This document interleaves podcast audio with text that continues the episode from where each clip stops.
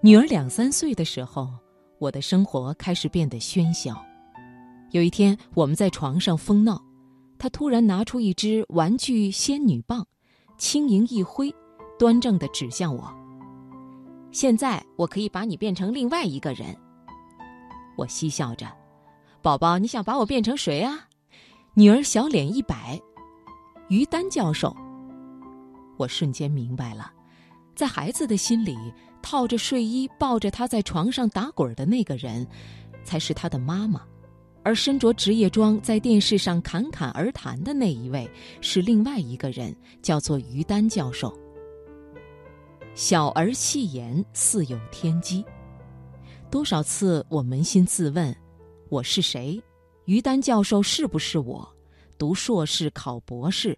从讲师到副教授晋升教授博导，一路出走几十年，我当真活成了另一个人吗？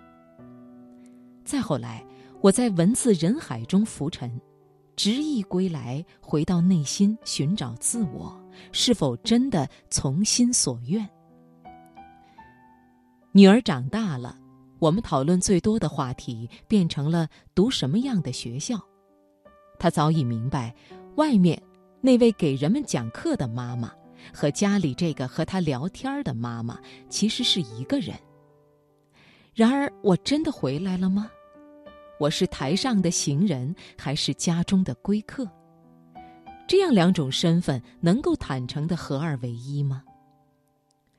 找回自己的魔法，也许就是不迎不逆，不刻意追求。也不执意抗拒。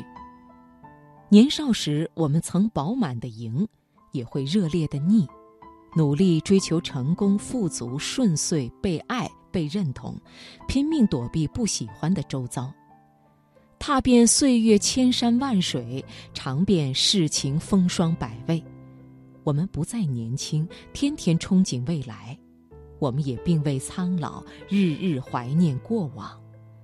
我们终于学会珍视当下，调整自我和世界的默契，让迎和逆的心再淡一些。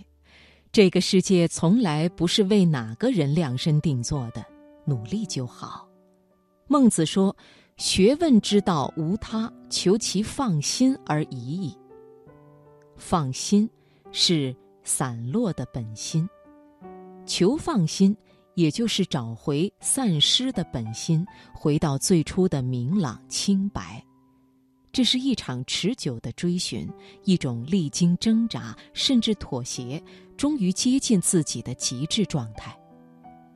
无论我们散落在世界的哪个角落，守住生命的初心，不逆，不迎。